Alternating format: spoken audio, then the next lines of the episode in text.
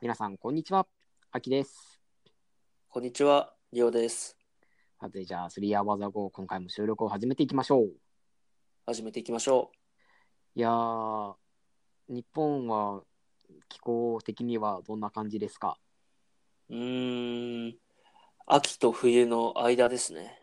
あー微妙。まあ、結構寒いのかなどうなんだろうーん、まあ寒いっちゃ寒いけど、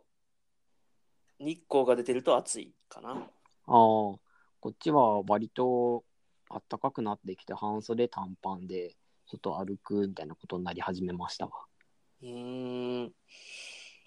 もう夏ですか。なかなか夏ですね。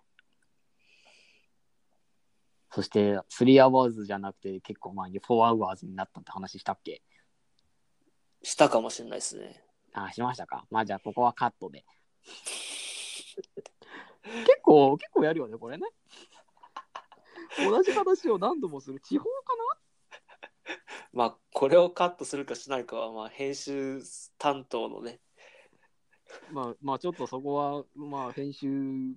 しません、今回は。このままいきます。はい。はい。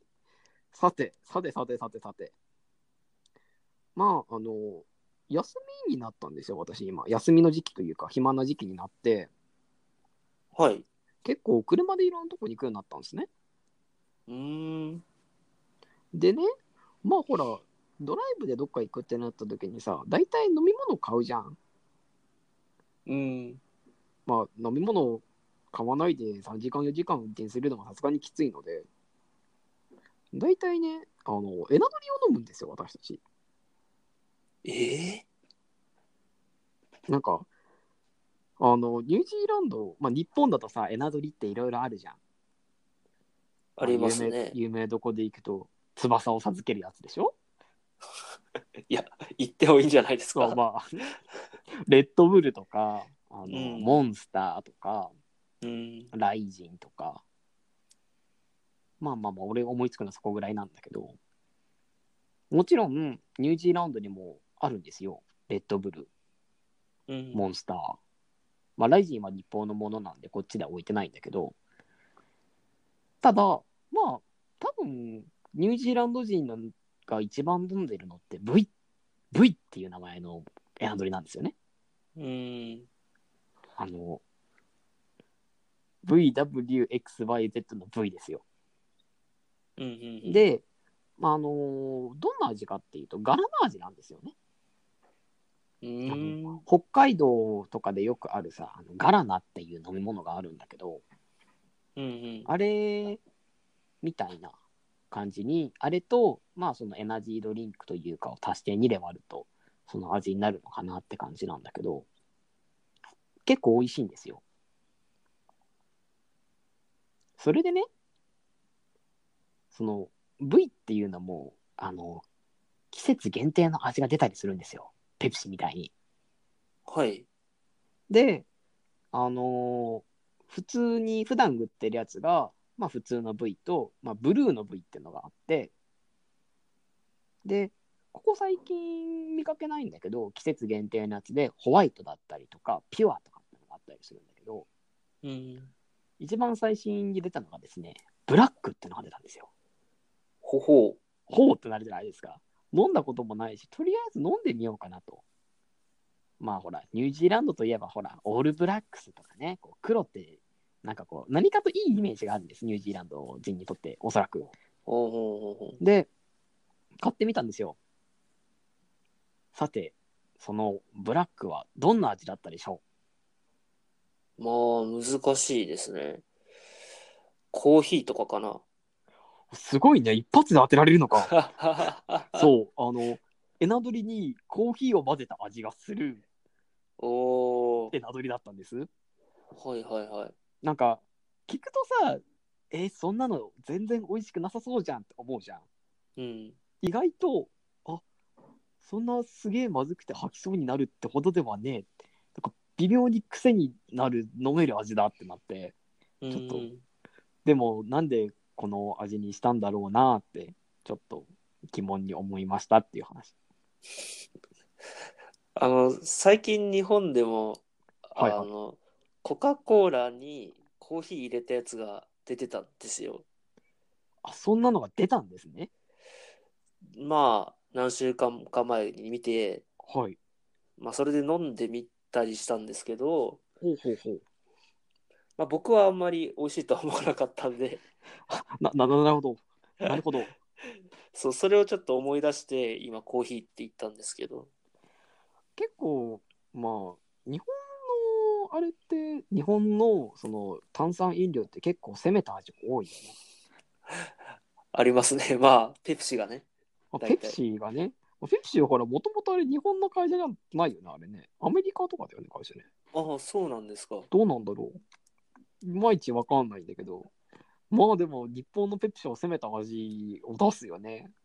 しそ味とか。そう、記憶に残ってるとこだと、売り味キュウリ味だよね、ええああ、きゅうり味ありましたそね。う、小豆うんうんうん。この2つはダントツでまずかった記憶がある。とね、まあこう、あの、よくわからないこう味を出すのは世界共通だということに今、気づかされました。まあ、試してみたくなりますからね。まあ、そうだね。だから季節限定で出してるんだろうね。あの、据え置きじゃなくて。 うんうんうんうん。で、まあ、俺のこのくだらない、その、あの、美味しくない飲料の話はさておきだよ。はい。さておきだよ。ちょっと見知らぬ老人にブレス言された話、ちょっと気になるな、僕。いやー、本当にくだらない話なんですけど、はいはいはい。あの、僕1週間に1回くらい水泳に行くんですよ。泳ぎに行ってるんだ。はそうなんですよ。いはい。まあ、それで、まあ、プールに行って、うん。まあ、泳ぎ終わるじゃないですか。うん。で、まあ、シャワー浴びて、まあ、裸に、更衣室で裸になってたんですよ。はいはいはい。まあ、それは更衣室ですからね。なりますよね。うんまあ、そこで、裸の俺が、まあ、くしゃみをしたんですよね。ほんほんほん。うんうん、で、くしゃみをしたところ、まあ、そばにいた老人が、なんか何かしら言ったんですよね。ほん。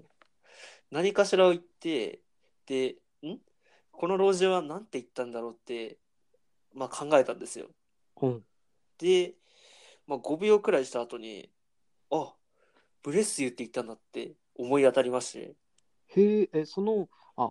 ちょっと多分ブレスユーって言われても分かんない人は全然分かんないと思うから補足説明した方がいいよね。あどうぞどうぞうんと、こっちでくしゃみをした後に、あハクションってこう、発音的に、レクションって感じになるじゃないですか。なりますねっていうところから、まあそこから文字りじゃないけど、ブレスユーっていうんですね。うんで、意味としては、うんと、もともとは God bless you だから、神の祝福があなたに来ますようにっていう、まあこ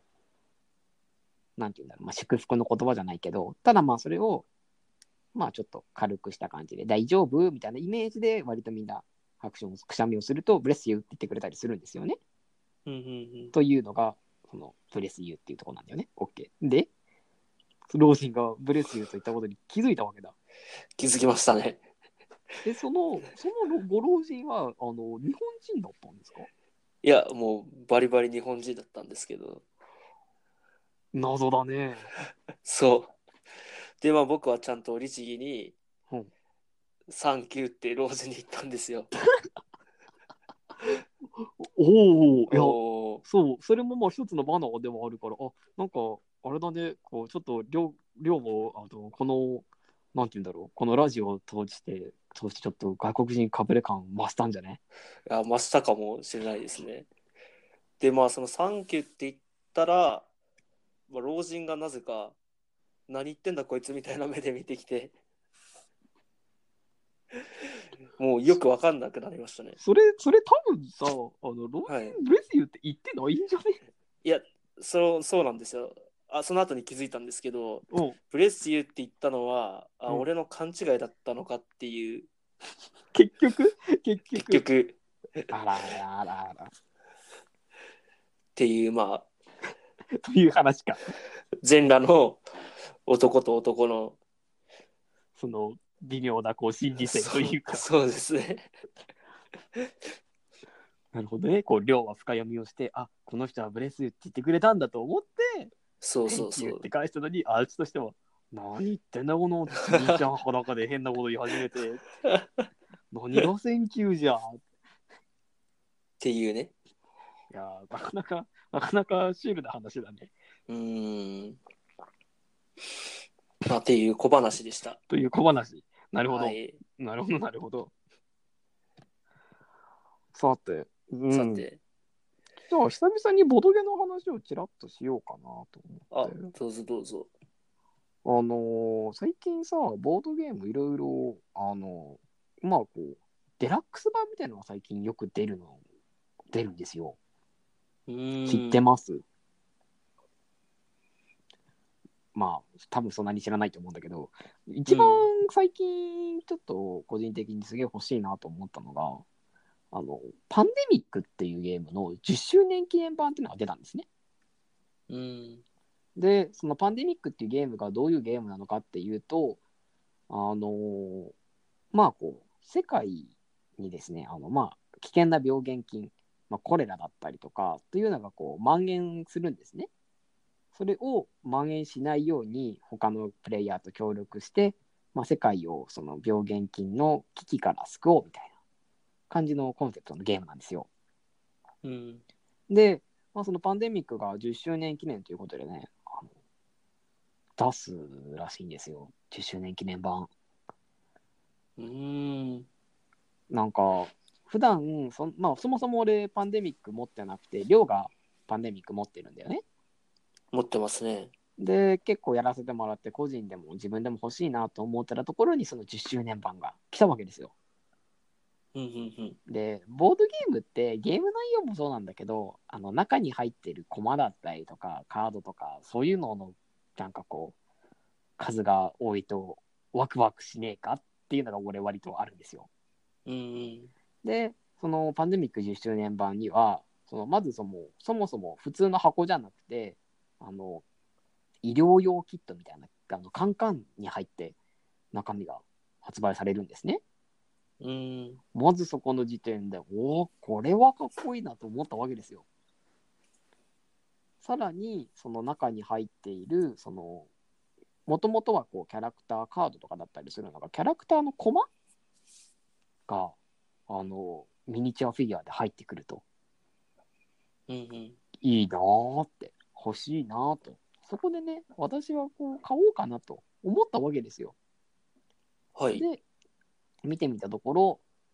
またまあもともとのあのパンデミックのゲーム自体は3000円4000円ぐらいで買えるんだよね確かねうん。なんだけどあの10周年記念デラックスバージョン1万円超えるのいいえ。えーってなるじゃん普通の無印3つ買えるよってなっちゃって結局やめましたうん結局やめましたちょっと高いねち。ょっとね、半額ぐらいで売ってくれればいいのになぁとは、ちょっと思いました。まあ、他のゲームも、最近ちょっと、あの、10周年記念版じゃないけど、デラックス版みたいなのが出てて、なんか、軒並みそういうのがいいお値段するのは、なんか、それは内容を変えないで、里見だけ変えるのは、なんか、ちょっと、ちょっとずるいんじゃないの確かに欲しくはなるけどさ、それはちょっ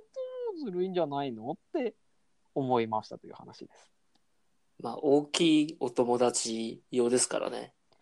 そうだね。まあ、もともとそのボードゲームって最近こう若い人たちもやるようになったんだけど、まあ、割とこうギークというか、あの大きい大人がもちゃもちゃやろうぜみたいなとこは昔はあったのかもしれないよね。うんうんまあちょっとまあそういう意味では買えるやつも買えばいいんじゃないみたいなとこが垣間見えてぐぬぬってなりました。このパンデミック10周年版の、あの、コマ見たんですけど、はいはいはい。結構、可愛くない。まあ、そそんな、そんな元も子もないことを言ってしまうと、ダメだよ。それはね、ダメだよ。元も子もないな、それは。やっぱり、まあ、フィギュアは日本が作った方が可愛くなるんじゃないかなとかは思いましたね。あー、なるほどね。フィギュアというかコマコマの造形がちょっとまあまあまうあん うんうん「筋肉マン消しゴム」感ありませんでしたちょっと。あちょっと、ちょっとそれはあうんるうんうんかな。そう、その駒の話で思い出したんだけど、あの、俺がすごい好きなボードゲームの一つに、サイスっていうゲームがあるんですよ。ああはい。あのちなみにあのプレイ時間が2時間から3時間ぐらいはかかるゲームなんだよね。うんなので皆さんこう一緒に付き合って遊んではくれないんです。悲しいことに。うんまあ、ただねただねあのその中に入っているコンポーネントのコマっていうのがすごいかっこいいんですよ。うんあのそのサイズっていうゲームはあのいろんなまああの一番初めのデフォルトだとうーんと国に、ま、5つかな5つか6つの国に分かれて戦うみたいなゲームろうん、6つの国かな6つの国に分かれて戦うよみたいなゲームなんです。でそのそれぞれの国ごとのそのキャラクターゴマっていうのとあとその国の、まあ、兵器みたいなロボットみたいなのが4つ入ってるんですね。うんまあ、だからこう、まあ、合計で 5×6 だから30個ぐらい駒が入ってるのかな。それはね、すごいクオリティが高くて、あの、なかなかね、あの、ちょっと男の中二心をくすぐるデザインをしてるんですよ。うんただやっぱり、その、売って、売られてるものってそのまま出てくるから、あの、成形色のままなんですね。うんだからこうあの灰色い茶い灰色いこうフィギュアとあとまあそれぞれの国に対応した赤いとか青いとか黄色いそのロボットがあるだけでちょっとね寂しい感じなのでねこういうのはちょっと色を塗るとまたねあのクオリティが上がって楽しいのかなとうん思った次第なんですけど私は壊滅的にこう色塗りができないのでうんまあ、そういうのがねこう得意な友達とかを誘ってちょっとこういうの色塗りしてみないっていうところからそのねボードゲームあの、まあ、いわゆるこう重いゲームにこうあの引き込むっていうね一つの手段として使えないかなってちょっと画策してます。はい。いやでも本当にそのロボットがかっこいいのとストーリーもすごく面白くて。うんなかなかね、一回やるとハマると思うんだよね、あのゲーム。うんただ、どうしても3時間とかってなると、なかなか時間が取れなかったりとかね、腰を上げるまでに時間がーってのはどうしてもあるので、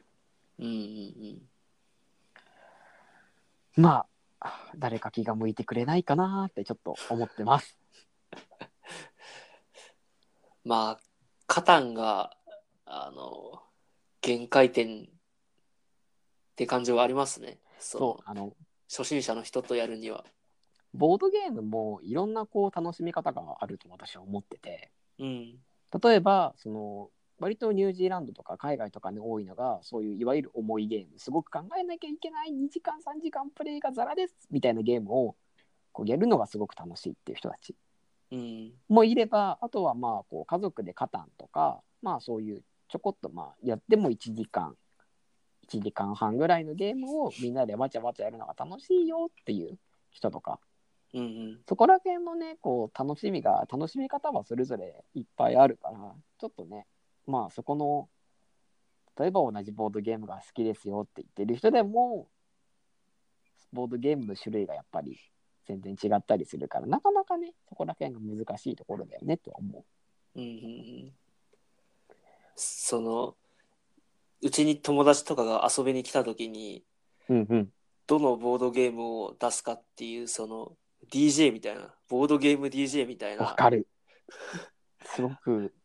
難しいよね。それすごい難しいですよねこう、ある程度、その人の趣味が分かってると、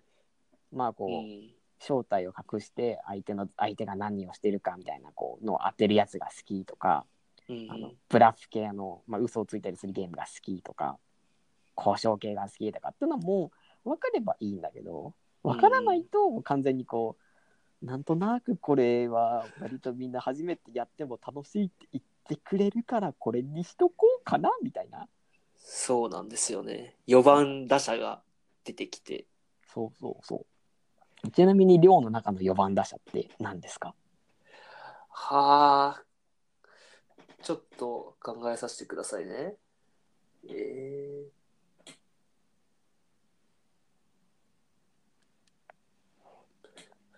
ーまあ、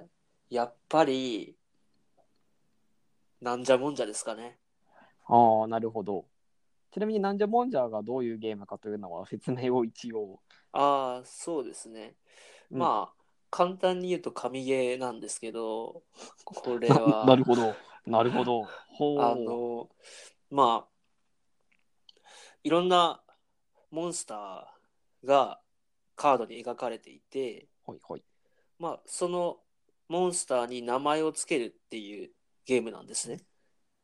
基本的には。うんうん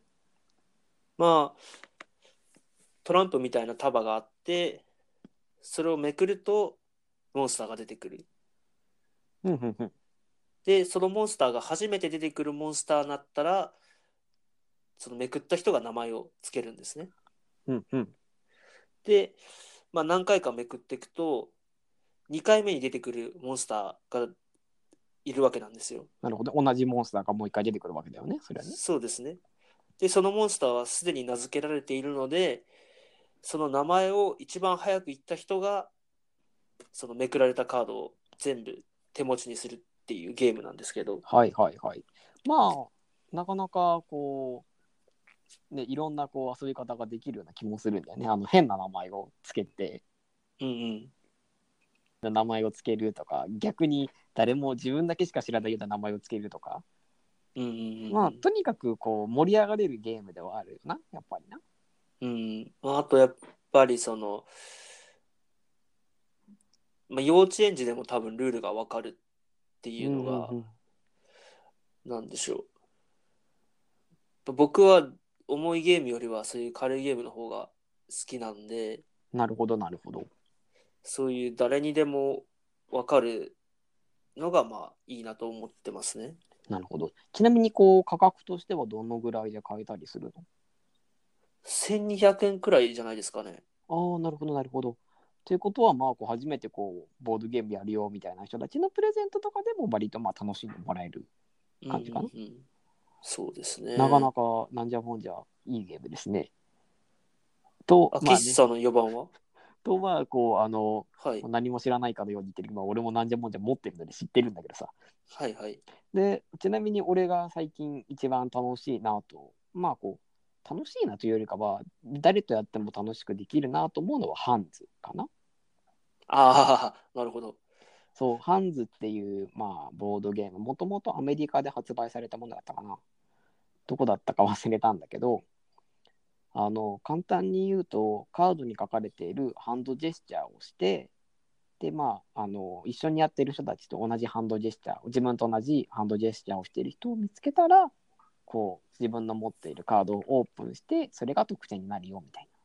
な。うんうんうんまあ、ひたすらこうハンドジェスチャーをしていくゲームですっていう感じなんだけど、まあ、それこそさっきのなんじゃもんじゃと同じように、こう、ちっちゃい子でもルールが分かってできるよっていうのもあるし、うんうんまあ、ある程度の人数でできる。3人から、まあ、8人ぐらいまではできるのかなっていうのもあるから、こう、まあ、ちらっと空き時間でやろうってのもできるっていうのがなかなか面白くて、うんあとはね、あの、言語依存がないんですよ。ああなるほど例えばもう、一回ルールさえみんなに理解してもらえば、まあ喋る必要もないので、まあ日本人だろうが、日本人とアメリカ人とインド人とイタリア人と中国人と、まあどんな国の人たちでも一緒にできるっていうのが、すごい強いのかなと。うんうんうんそういう意味でも、まあ、あのみんなで初めてやるとか、ちょっと盛り上げるっていう、まあ、ボードゲームとは違うのかもしれないんだけど、うんみんなで盛り上がって遊ぶっていう分にはすごくおすすめのゲームかなって思ってます。うんうんちなみに価格は1600円ぐらいだったはず。はあいいですね。なかなかおすすめの、まあ、ゲームではあるので、ちょっとまあなんか、あの、友達とかと集まって、あのーなんて言うんだろうな、UNO とかさ、トランプとかすると思うんだけど、うん。それにちょっと追加でそういうの1個買っててみるってなると、またちょっと刺激があって面白いのかなっていう気がしまうんす。ハンズがあのいいのは